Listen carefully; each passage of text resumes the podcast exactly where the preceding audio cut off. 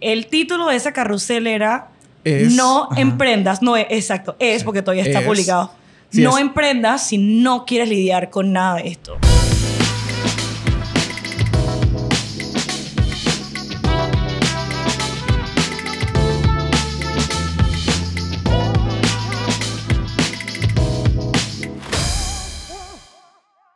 Bueno, invitada, ya nos invitada, en verdad. Ya, como decimos en Panamá, es friend de la casa. Es más, esta es su casa también. Eh, Alex Chen, que está, estamos trabajando muchísimo juntos. Eh, como comentaste en el episodio pasado, todo el tema de... Ah, que estamos, estamos haciendo de todo, literalmente. Me está ayudando. Yo, yo me, me propuse o whatever que el 2023 iba a ser mi año de orden y claridad, pero específicamente claridad, porque mm, peco mucho de ser esa persona que está all over the place todo el tiempo con miles de ideas y miles de cosas que quiere lograr y hacer desde pequeñas a grandes, pero entonces un día estoy súper obsessed con una y al día siguiente la cambié por otra y después me acuerdo que tenía esa, en fin. Eh, y Alex llegó a ser esa persona que me ayude a mí y al equipo a lograr esas cosas. Así que thank you por estar aquí otra vez. Thank you por invitar.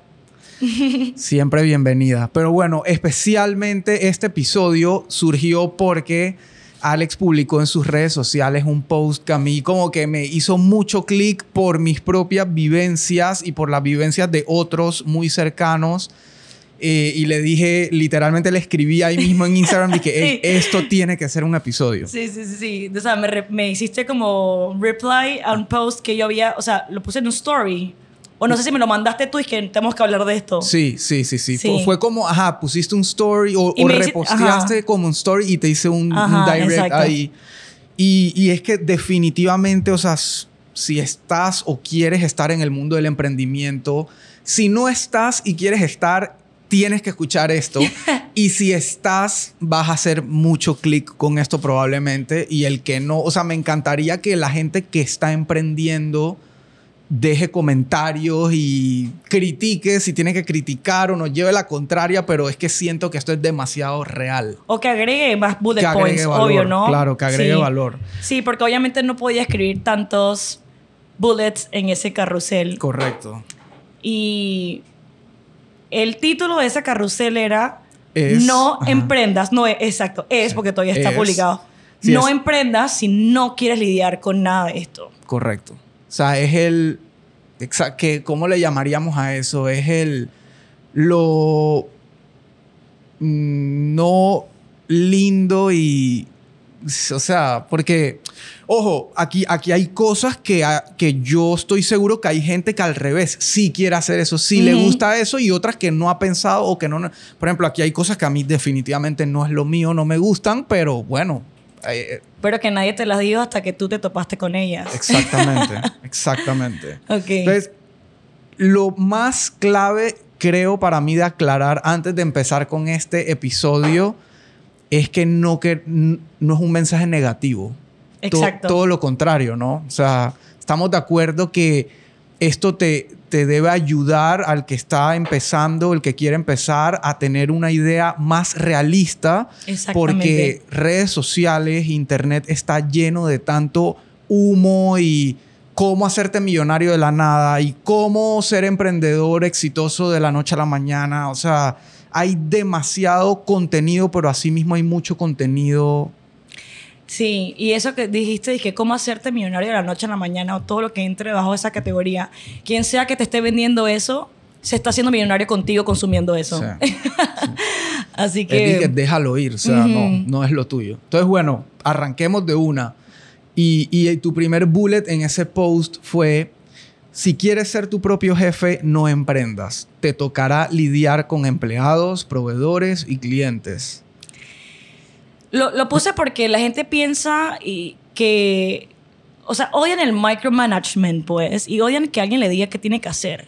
Pero cuando tú estás emprendiendo, quieres hacer un negocio, va a haber más que tu jefe que te digan qué es lo que tú tienes que hacer. O sea, Y eso va a estar traducido en clientes con sus requisitos, con sus problemas, tus propios colaboradores, tus socios.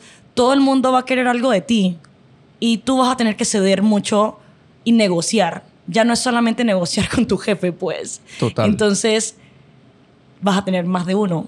Eso es lo que quiere decir ese, ese E- Exactamente. O sea, vas a pasar de haber tenido un jefe que podía caerte bien o mal, lo que sea, pero ahora vas a tener efectivamente múltiples jefes con múltiples sombreros.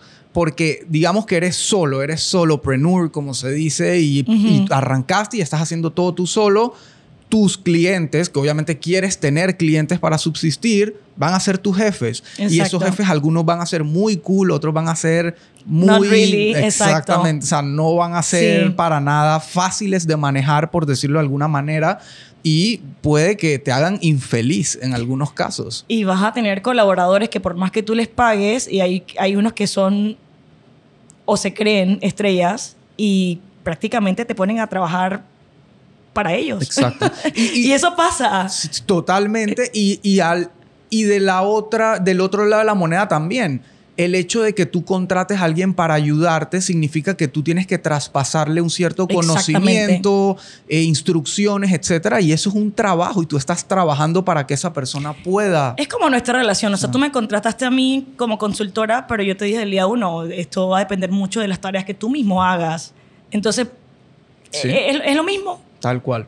Así que, bueno, definitivamente ser tu propio jefe es un, una forma romántica de decirlo, pero es probablemente lo que menos va a suceder. Exacto.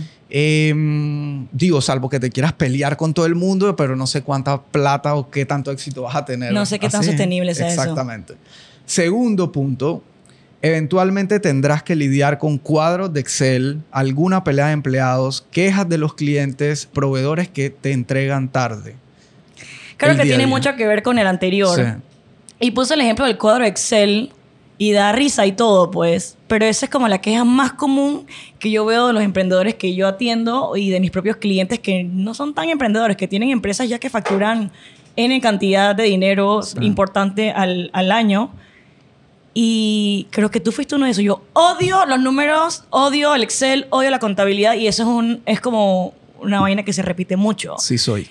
quizá, quizás tú no tengas que ser un experto en eso, pero tienes que tener noción de, por lo menos que no puedes sumar estrictamente un número con el otro, sino que tienes que sumar celda con la otra celda. Claro. O sea, te puedo poner un ejemplo muy, muy sencillo como eso. Tienes que saber que eso se puede hacer, pues. Sí.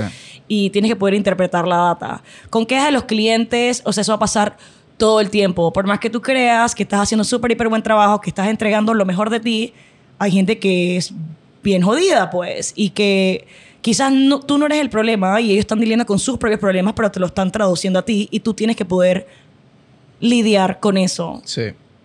Y estaba, me adelanté un poquito porque quería ver, eh, o sea, hay, hay muchos puntos de los que tocas, que ahora los vamos a ir viendo, que tienen que ver con temas financieros, Sí. pero, pero particularmente, por ejemplo, mi caso, eh, que efectivamente el tema numérico, y no hablo de matemática, a mí me, en la escuela me iba súper bien en matemática y, y en la universidad también, pero eso es muy distinto a enfrentarte a eh, temas financieros como tal y monitorear eh, desde lo más simple que es cuánto gané, cuánto perdí o cuánto me quedó, a proyecciones, eh, qué sé yo, monitor, o sea, como que darle seguimiento a eso Ujú. y no solo, no solo darle seguimiento, trabajar en base a eso, a los números, a mover Exacto. los números y tener claridad. Y de ahí, esa fue una de las razones que hizo que para mí el 2023 sea el año de la claridad. Es que si tú no tienes claros tus números y tus finanzas, no hay negocio que aguante. Tarde que temprano te estrellas. Así mismo es.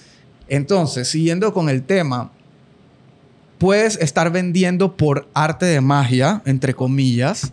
La magia a veces se acaba, efectivamente. Te tocará aprender a vender. Clarísimo. he notado que hay muchas personas que he atendido o colegas o amigos que tienen sus propios negocios me dicen, dije, man, es que en verdad yo no sé ni siquiera por qué estoy vendiendo y se quedan cool, pues. Y, y, y, sí, puede ser que hay un golpe de suerte o puede ser que simplemente tú eres el único que está en el mercado, puede ser que tú tienes alguna información que nadie más tiene, qué sé yo, pero eventualmente el mercado se pone, ¿cómo se dice? Catches up. Eh, se, actualiza, pues. Se nivela, se, nivela, se actualiza, sale competencia, etcétera. Y si tú no puedes transmitir claramente tu propuesta de valor y no estás activamente trabajando en tu funnel, en tu embudo de conversión, la magia se acaba. O sea, es pretty vender por arte de magia, pero llega un punto que es que todo el mundo debería aprender a vender. Eso lo, creo que lo hablamos en el episodio anterior. Sí. Aunque no tengas un emprendimiento, tú tienes que aprender a vender tus ideas, aprender a venderte a ti, porque tú siempre vas a querer escalar a otra posición laboral, siempre vas a tener que negociar con tus compañeros y si tú no sabes vender, el concepto de vender lo que sea, está frito. Pues. Total. Que para mí al final del día venta se resume en creer en lo que estás vendiendo. O sea, para mí si tú no crees en lo que estás vendiendo es muy difícil y no solo eso, si te vas a una parte ética es como estar estafando. Porque si tú sabes que el producto no sirve, el servicio no sirve, es deficiente, lo que sea, pero aún así tú lo tratas de vender como lo máximo, estás estafando. Y, creo que es la combinación de creer en lo que ofreces, creer en lo que vendes, más comunicación asertiva, porque al final es comunicación, ¿no? Y entender qué estás vendiendo. Mucha gente vende algo que ni siquiera ha entendido cuál es el producto o el servicio que tienen. Porque uno como founder o como dueño de empresa o como CEO o lo que sea, tú lo tienes muy claro. Pero ¿qué pasa cuando tu, cuando tu empresa crece y tú eres el único que puede venderlo? Pues porque nadie tiene esa noción real de lo que es el producto o servicio. Pero ¿qué pasa cuando no sabes vender? ¿Cómo le comunicas a marketing qué tiene que poner allá afuera? Claro. ¿Cómo hablas con tus clientes? ¿Cómo alineas producto, marketing y las ventas? ¿Cómo eso pega de vuelta entonces con las tablas de Excel, verdad? Sí. Entonces eso es lo que quiere decir ese punto. Total. Y yo creo que, creo que la pandemia casualmente fue una... hizo como una lección forzosa de eso. A mí particularmente me identifico full con el punto porque, digo, yo afortunadamente creo que de mi viejo que en paz descanse heredé ese, esa vena comercial que fue como desarrollándose en mí, porque antes era mucho más, ¿cómo se dice eso? Eh, mm, introvertido. Introvertido y poco a poco fui como que agarrando confianza y, lo veía él y tal. Ese man te vendía un cubo de hielo en el, Polo Norte. Hay una frase que me encanta que te, pasé, te pasé lo del, lo del libro de Naval. Aprenda a vender, aprenda a construir. Si tú puedes hacer las dos, te vas a comer el mundo. 100%. Y, y volviendo al tema de la pandemia, em, yo digo, justo en pandemia lancé la agencia, o sea, par meses antes, o sea, la agencia el 15 de enero fue como el día oficial, el día que yo salí de mi trabajo, mi último día de trabajo y a partir de ahí yo lo cuento como que ahí nació Simplify. Em, entonces, bueno, después cayó la pandemia y también venía creciendo poco a poco, agarrando tracción Midhouse, que es el otro emprendimiento que, que tenía en ese momento. Y ambos fueron grandes beneficiarios de la pandemia. Y, y, prácticamente caímos sin querer en vender por arte de magia. Que la magia era una fucking, y, perdón el francés, una fucking pandemia mundial que, o sea, nos sacó de todo planteamiento normal. Pero obviamente, por ejemplo, yo acá en la agencia ya estoy sintiendo él, ok, ahora sal a tocar puertas. Lo, hablábamos, ¿no? que ya la magia se está acabando. Claro, es como que, hey, sal a tocar puerta porque hay gente que está consciente a raíz de la pandemia que hay que entrar al mundo digital y que hay que hacer e-commerce y tal, pero no necesariamente es su prioridad hoy porque hoy estamos en la normalidad. Y con Midhouse igual, éramos de todas las carnicerías de Panamá la única 100% preparada y pensada para e-commerce. Entonces, obviamente, claro. era disque, o sea, arte de magia. Hey, cliente, aquí está esto. Porque era lo único que había. Pero ahora todos los supermercados tienen posibilidad de comprar online, o sea. Sí, entonces ese, ejemplo lo tengo aquí clarísimo porque la, viví.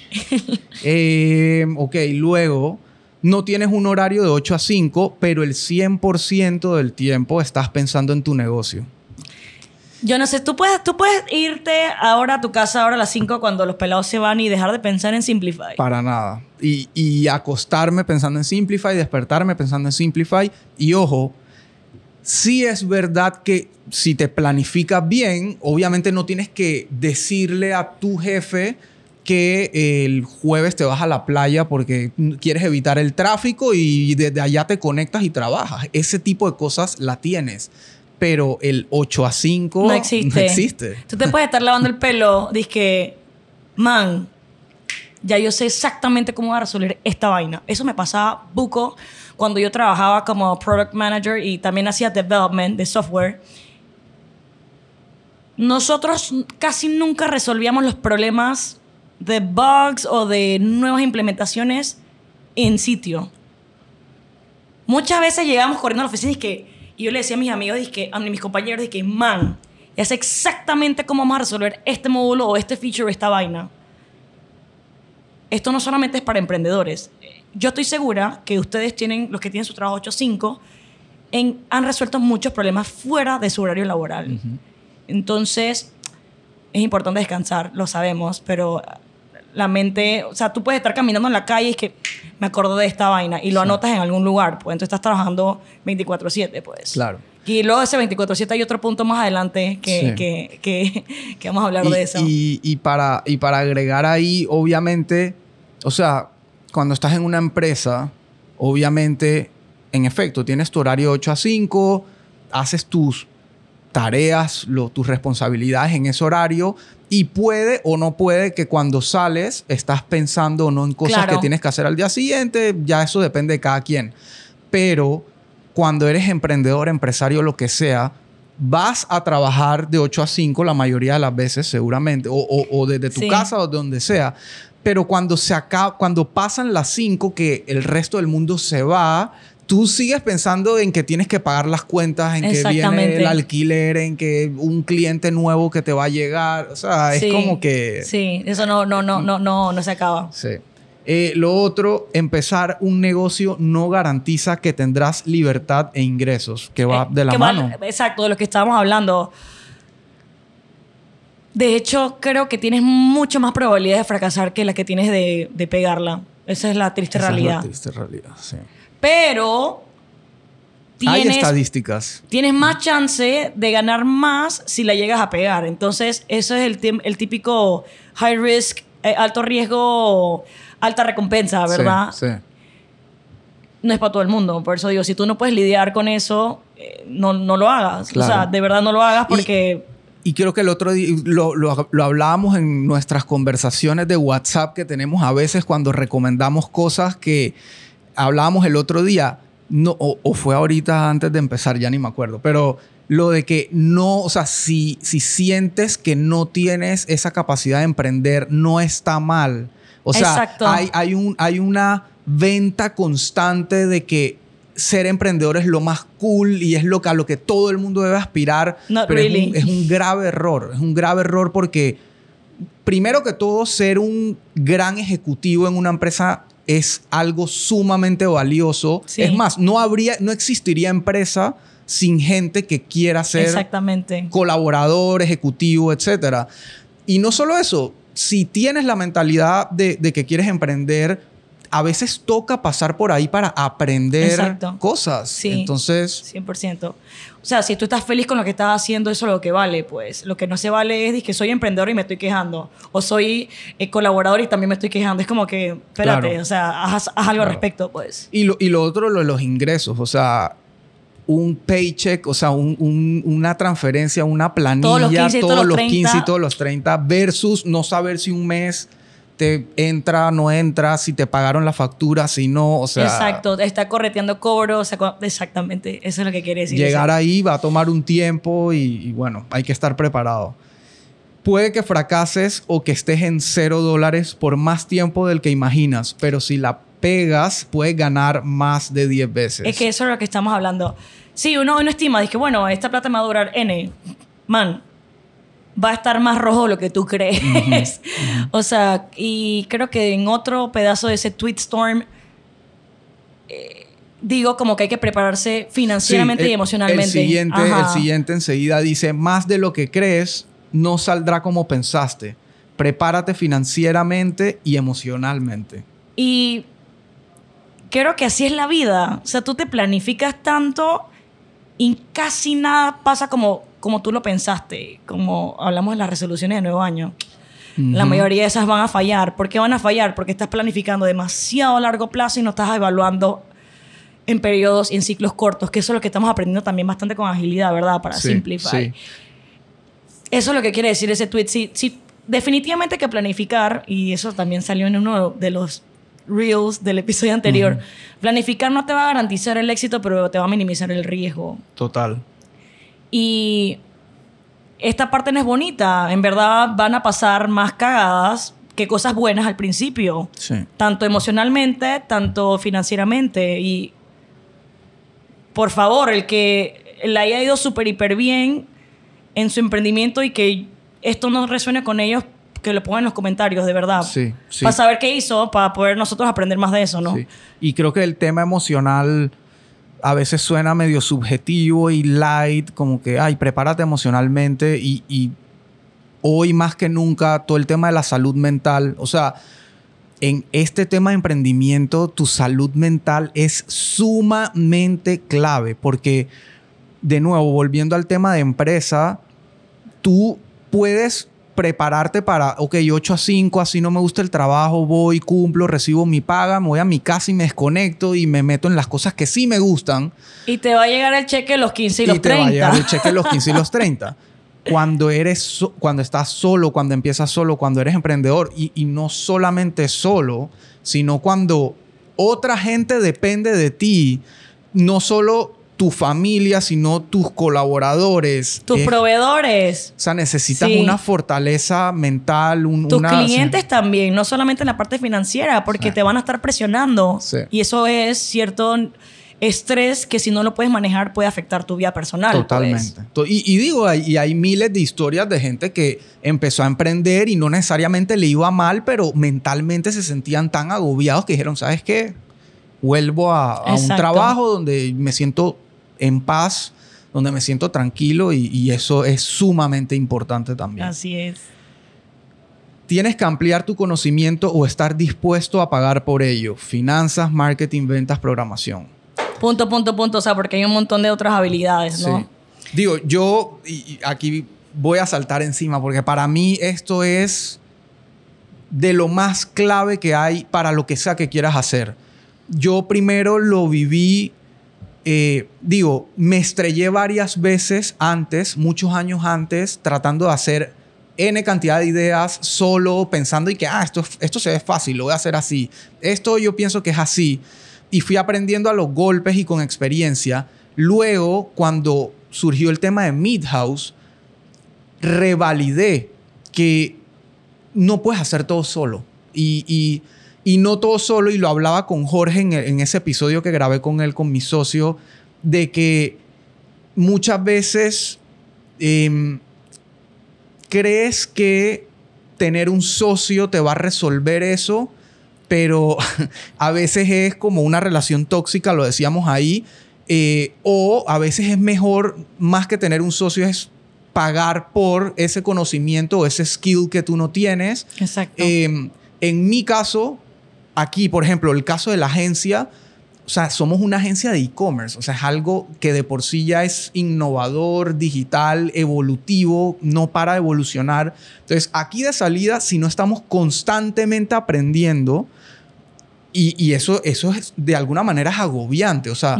cada vez que yo veo uno de los N newsletters o redes sociales o lo que sea que sigo y veo que salió algo nuevo, una plataforma nueva, una tendencia nueva, es como que en qué momento me pongo al día. O sea, es. Claro, pero ¿en qué momento te pones al día en las cosas que tú tienes que hacer en tu negocio, que es en Simplify?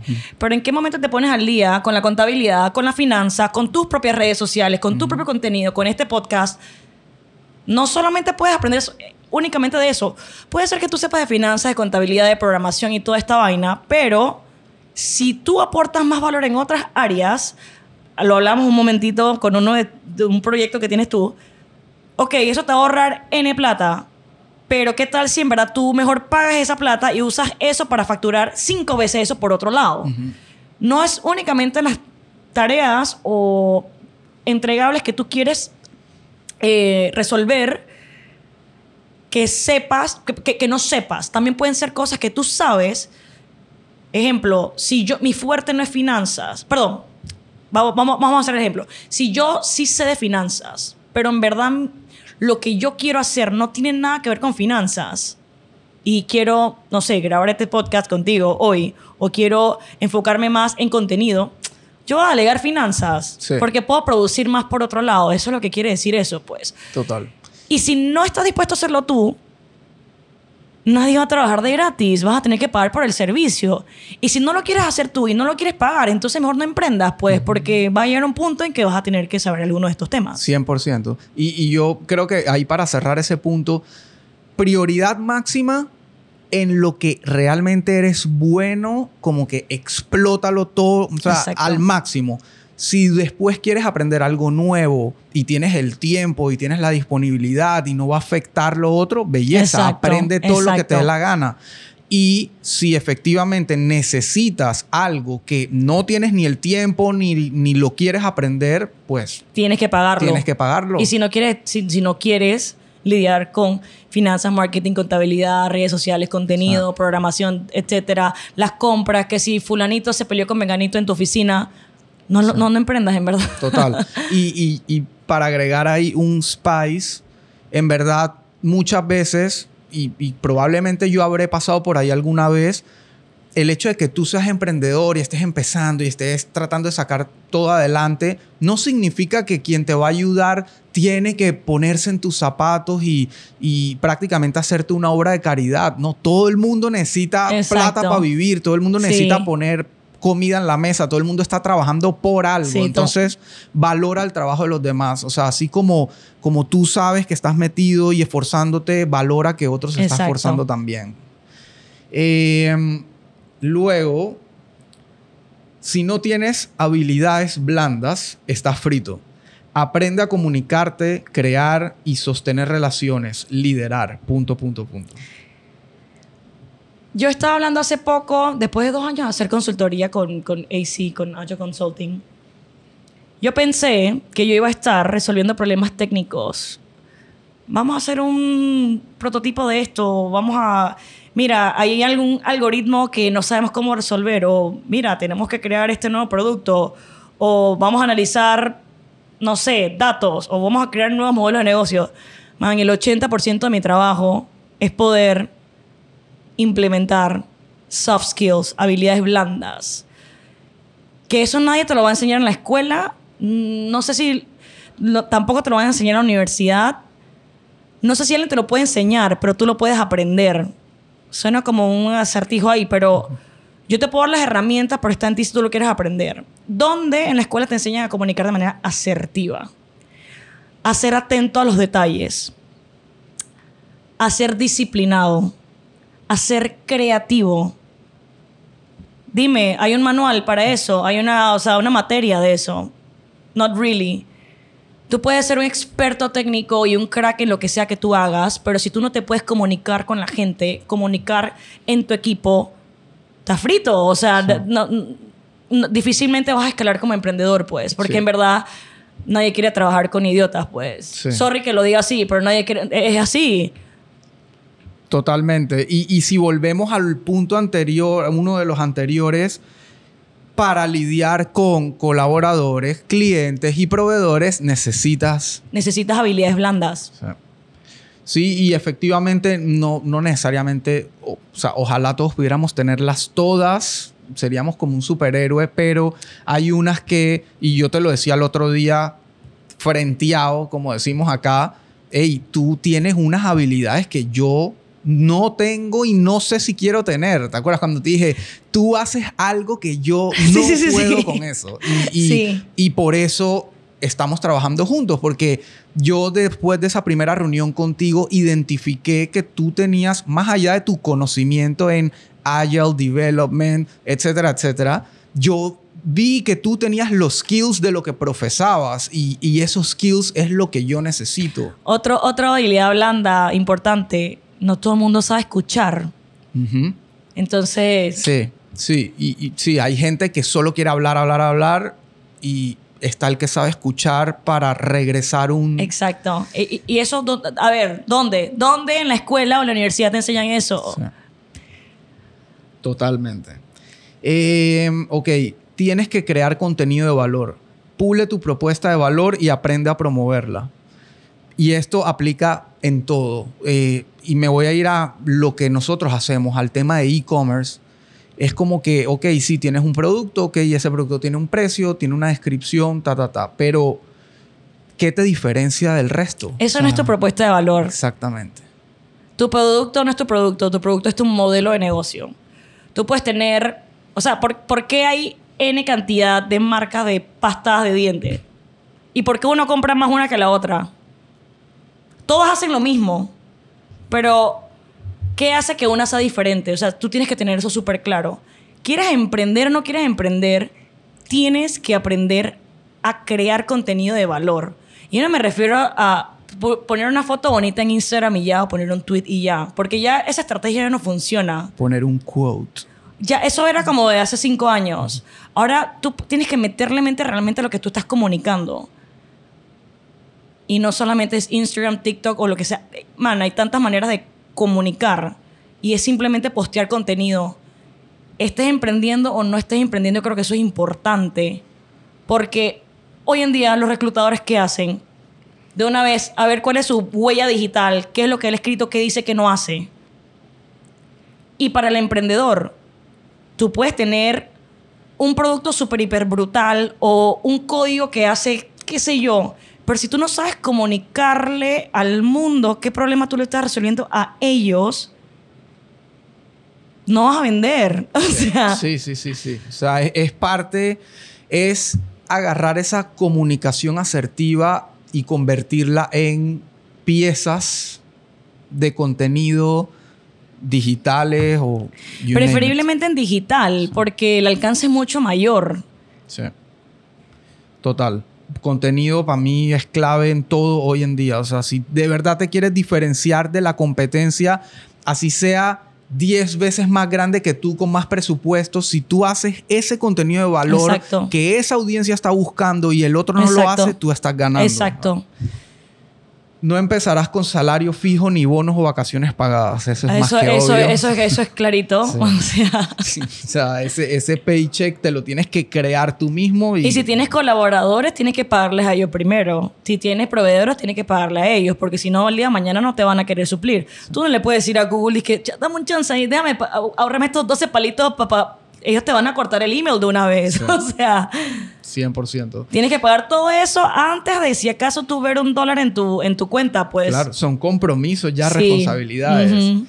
No tienes jefes de quien quejarte porque todos tus resultados depender- dependerán solo de ti. Es que de quién te vas a quejar. Si eres tu propio jefe, tienes que quejar de ti mismo, no hay de otro. Sí, yo creo que eso está bien como que auto, o sea, explicado. Sí, sí, 100%. O sea, ah, do, do your job. Sí. Eh, te toca financiar tu propia operación y pagarla a tus proveedores y empleados antes de que te puedas pagar a ti. Sí, Este es- eso lo conectamos con el anterior, sí. Y la vez pasada estaba hablando creo que con Brian eh, y él puso un clip interesante, como que nadie te dice la parte no tan bonita del emprendimiento, que tú tienes que ver si tú tienes colaboradores antes del 15 y el 30, ¿dónde carajo tú vas a sacar plata para poder pagarle a ellos? Porque ¿qué pasa cuando tú no les pagas a ellos? Se te va talento que tú necesitas. Sí. Sí, digo, y, y- y éticamente hablando también, o sea, Bueno, y si no puedes pagarles, dale acciones. Quizás ahí sí puedes aguantar un poquito los pagos, pero vas a tener que seguir parte de tu empresa. digo, y, y aparte, para un colaborador es como que me vas a dar acciones de algo que está, que, Di no me pero puede que no está haciendo plata. sí. Un poco de humo ahí. Sí. Ok, tienes que hacer el trabajo, no hay manifestación que valga sin acción. Puse esa palabra porque la, la vi en algún otro tweet y yo no creo en esa vaina de la ley de la atracción ni de la manifestación. No en el sentido espiritual, sino como que yo puedo estar aquí deseando, que man, yo quiero esto, quiero esto, quiero esto, quiero esto, pero no muevo ahí un dedo para ver. Exacto. O sea, e- eso es lo que quiere decir ese tweet.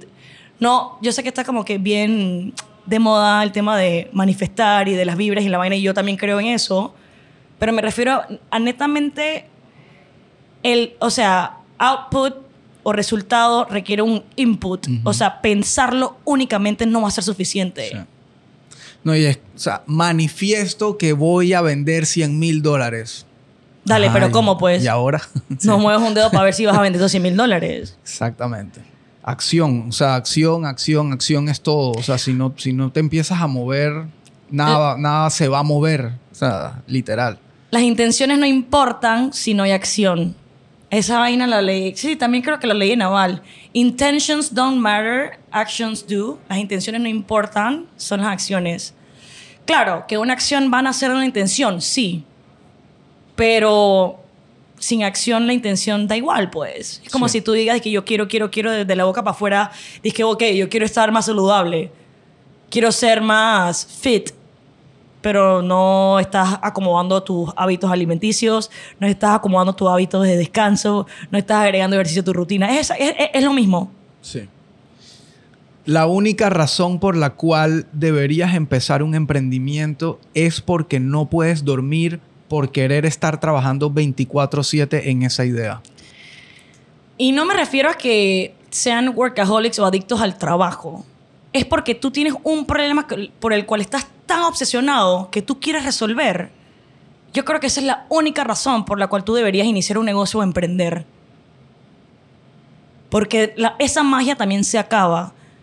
O sea, tú me puedes decir a mí, que Alexandra, mira, vamos a hacer, no sé, eh, vamos a hacer un imperio millonario de contabilidad, por decir algo, por poner alguna otra profesión. Y, pero eh, esa vaina a mí me da igual, pues yo sé que es necesario porque tengo que declarar y toda la vaina, pero si tú me preguntas a mí si yo quiero hacer esa vaina 24/7, te diría Elías, di que quédate con tus millones, yo no estoy dispuesta a hacer eso.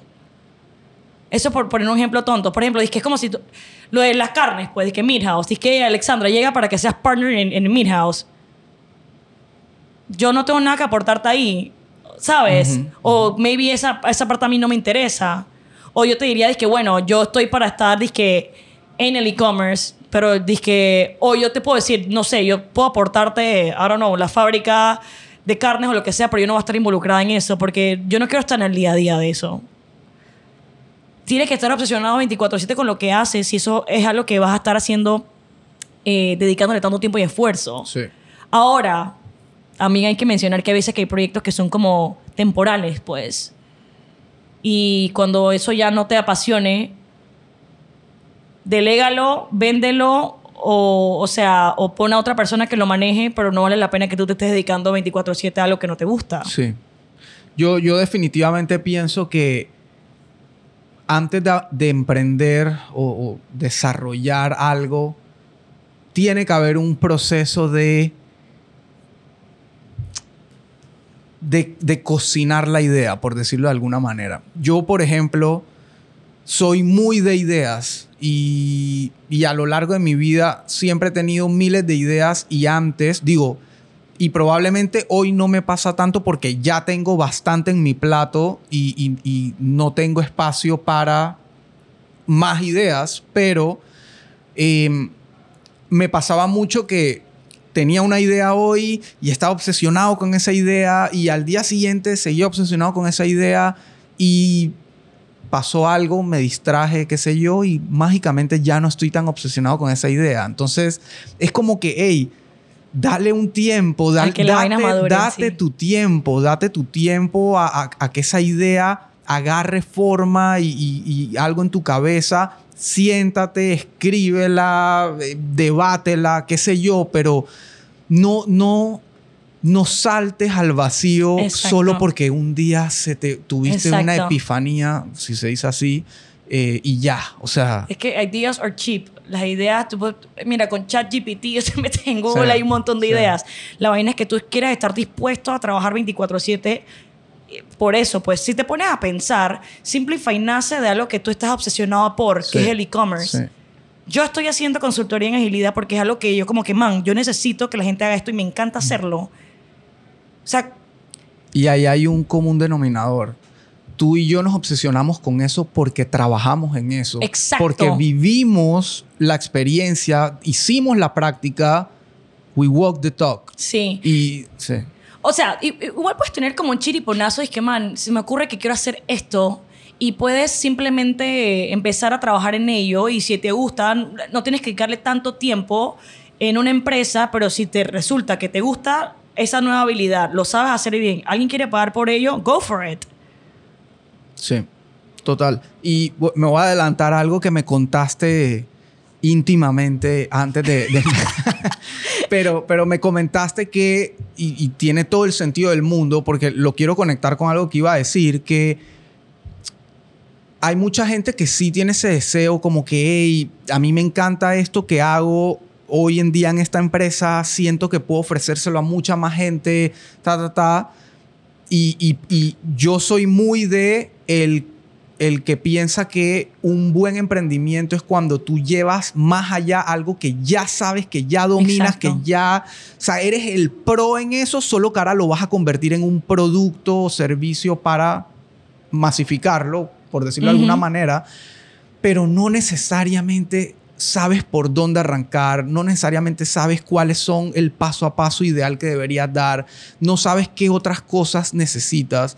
Y tú me comentabas antes de cuando llegaste aquí, estamos hablando de la vida en general, que tenías esta idea de hacer ese como career advice. Sí, De- agregar, eh, ajá. Claro, como que hey, llegué, tengo esta idea, soy lo máximo en esto, pero ¿por dónde arranco? Y creo que ahí es donde entras tú. Sí, te hablaba, exacto, mucho de product management y project management, que eso no, o sea, no, tú no necesitas un degree. De hecho, va a ser un tweetstorm, otro carrusel eso. O Carreras sea, que, que están ser otro pagando, podcast también. carreras que están pagando book or cash, que la gente necesita, que gente como tú y yo necesitamos, que haya más de eso y que no necesitan una carrera universitaria. Hay bucas, hay muchísimas. El tema con ser bueno en algo no necesariamente quiere decir que tienes que ser emprendedor, porque ya, Sí. ya habíamos hablado que requiere Sí, muchas sí. otras cosas. Pero definitivamente es mucho más fácil emprender con algo que te gusta y en lo que ya eres bueno. No quiere decir que hay algo nuevo que no puedas aprender y que te puedas volver un experto en, claro que sí, pero trata de agotar lo que tienes primero, Sí, sí. que, que va a ser un poco más fácil y no te detengas hasta que, lo, hasta que encuentres eso, pues. Y ojo, que la gente esté dispuesta a pagar por ello porque tú le estás resolviendo algún problema. Porque tú puedes ser muy, bien, muy bueno haciendo algo, pero puede ser que no le resuelvas un problema a nadie. Total. Sí. Y bueno, el último es, debes ser curioso. Hacer las preguntas correctas es imperativo para encontrar las respuestas correctas. Suena bien tonto, pero la mayoría de mi trabajo desde siempre empieza con Alex, necesito esto. Alex, necesito esto. O sea, son peticiones, ¿verdad? Como que wants and needs, o sea, deseos y necesidades de la gente. Y una de las cosas que me ha tocado educar es que si yo no entiendo cuál es el problema, ya tú me estás sesgando la, con la solución y yo, ¿cómo sé si eso que tenemos que construirte de hecho resuelve un problema que tenemos que atacar? Y eso aplica a que, ¿qué tal si yo puedo apretar simplemente este botón y ya te lo resuelvo? O simplemente analizamos que el problema que tú tienes no es suficientemente grande para ser resuelto y hasta mañana se te olvida. Entonces, hacer las preguntas correctas, y eso lo hablamos mucho con, cuando tuvimos una sesión de trabajo del, del- del documento de requerimientos, cuando estás creando un producto, no es tanto el contenido que se desarrolla, o sea, obviamente que es importante, pero si tú no llegas a una base con preguntas, vas a divagar y vas a tener reuniones de cuatro horas y al final vas a terminar con nada. Sí. Entonces es de preguntarse por qué, por qué, por qué, algo que te dé curiosidad, preguntar eso. Y era el típico ejemplo cuando te decían dizque, que en la escuela no habían preguntas estúpidas, sino estúpidos que no preguntan, pues. Y la mayoría de las cosas de innovación o de resolución nacen con curiosidad y con hacerse las preguntas. Siempre. En el momento que tú te dejes de cuestionar, deja de innovar.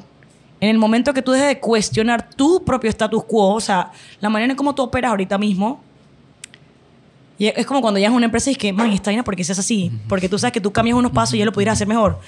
Y la gente dice que no sé, man, siempre se ha hecho así.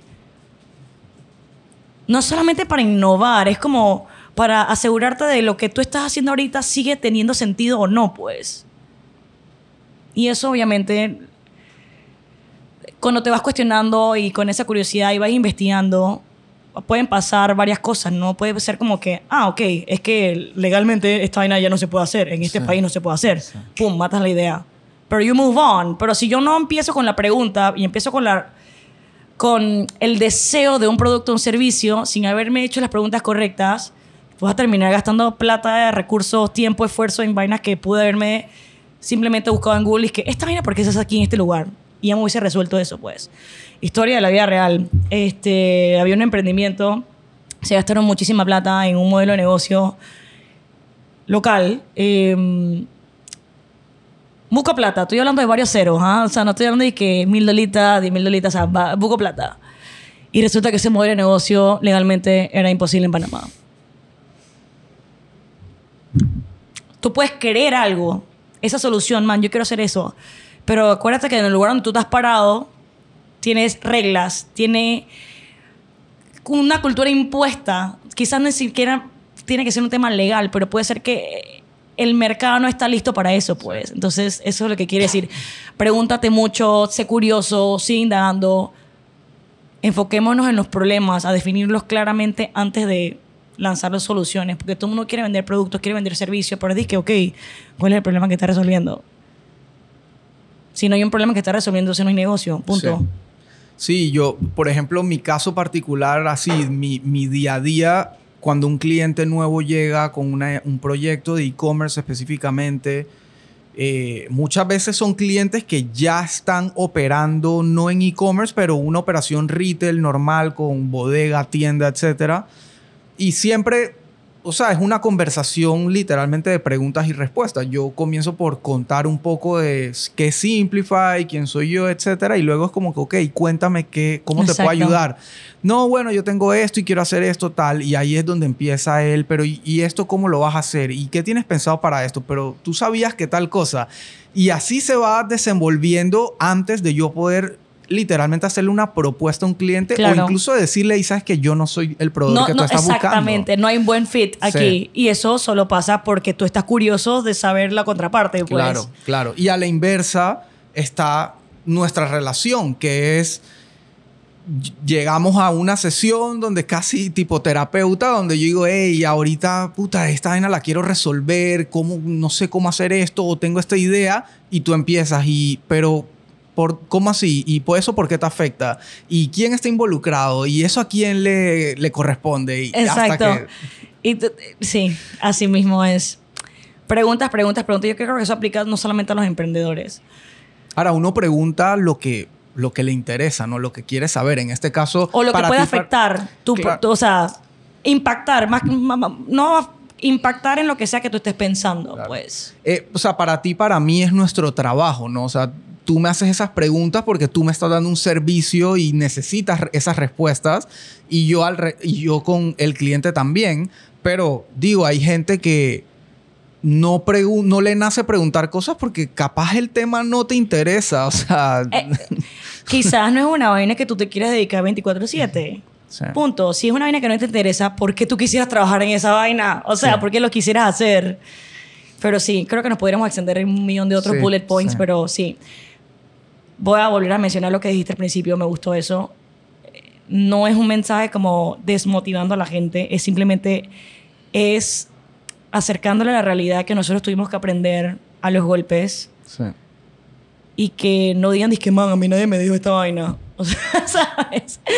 Este, y que estén anuente, pues. O sea, yo creo que, ¿cómo se dice? Como que soldado avisado. Eh, en guerra avisada no muere soldado. Esa vaina, esa vaina. O sea, si ya tú sabes que tú no puedes lidiar con esa presión y no quieres lidiar con la presión de saber si hoy vas a tener plata o no, o si vas a poder subsistir las otras, eh, si vas a poder pagar la planilla o si vas a poder tener tus ahorros o lo que sea, no, no lo hagas. No lo hagas, mejor búscate un high pay, un, trabajo que te pague muchísima plata y que tú estés feliz haciéndolo y ya, o sea, cero estrés. Si tú estás feliz con eso, está cool, pero si quieres emprender, pues, eh, o sea, eso es una lista bien corta de las Sí, cosas ve- mínimas que hay que saber. ¿no? Véanlo como esos mensajes que nos daban nuestros papás más jóvenes.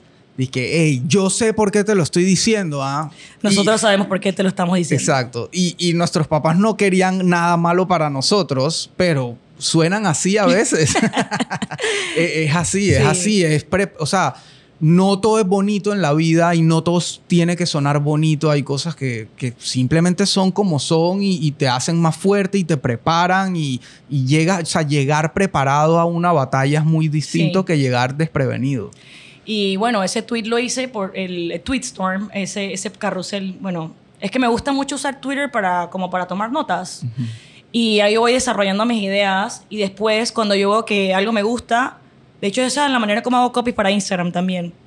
Porque de la nada es que estoy cocinando y es que, man, yo debería hablar de esto. Lo pongo en Twitter porque ya sé que estoy matando el contenido de esa red social también. Aunque no tengo tantos followers, pero qui- quién sabe, uno de esos pega y luego entonces yo me siento y desarrollo. Em, creen contenido. O sea, vamos a amarrar todo eso. O sea, eso es para que no se queden únicamente con las vainas bonitas del emprendimiento, que es de que vas a ser el dueño de tu tiempo, vas a ser tu propio jefe, vas a tener, eh, no sé, vas a ser súper hiper exitoso, yara, yara, yara. O sea, esas son, eh, esa es solamente la parte bonita, pero detrás de eso, si tú te pones a ver los grandes emprendedores de estos unicornios, o sea, Spotify, Facebook, el man de Instagram, Zuckerberg, o sea, tú quieres el nivel de estrés que ellos tienen ahorita mismo. Jeff Bezos con Amazon, eh, los estos manes con Google, esos manes tienen 15, 20 años trabajando en esas compañías y algunas de esas compañías que salieron en IPO, o sea, se hicieron públicas y quizás los manes se hicieron cash, no son rentables. O sea, obviamente ese es como el, el- el- el- el epítome Sí, de- del sí. emprendedor y la vaina y puede ser que ya yo me dije a mí misma, yo no quiero tener una carrera de tener un unicorn starter porque yo, ese nivel de estrés que esos manes tienen debe ser demasiado heavy. Sí. Entonces ahora, pero nada más nos venden la parte bonita. Pero y ahora es que tú me miras a Zuckerberg en todas esas audiencias en Estados Unidos y que todo el mundo está en su contra. O sea, es que tú realmente quieres como que intercambiar tu posición por la de él. No estoy tan segura, pero o sea, esto es lo mínimo que tendrías que saber, pues. Sí. Pero bueno, thank you por invitarme No, a hablar gracias de a este ti Tweetstorm. por haber aceptado convertir tu Tweetstorm en un episodio del podcast y Vamos a hacer, voy, voy a trabajar en ese copy de carreras profesionales que el mundo ya está necesitando, que pagan bastante bien, que lo puedes hacer en cualquier lugar del mundo y que si lo quieren comprar pueden buscarlo en LinkedIn eh, después que postee eso que no requieren una carrera universitaria. Y no quiero como que alarmar a los papás tampoco que soy dije anti-college, porque yo también estudié una carrera universitaria, pero Man, en vez de obligar a sus hijos a que estudien una carrera y si lo más no están seguros, en verdad ponlo a aprender algo que les guste, Sí. por favor. O sea, ese más es el mensaje. Así que creo que vamos a tener otra conversación. esa, esa conversación me interesa muchísimo porque yo también soy muy pro de educación en general. O sea, no de que es que la educación es ir, al- ir a la universidad y tal, tal. Eh, yo también fui a la universidad, eh, ese es otro tema, pero eh, educarse es aprender cosas que te generen valor a ti y a otros y para mí eso es lo que es. Thank you, Elías. Gracias, a Rafa, por ti. grabar este Gracias. Rafa. Nos vemos en la próxima.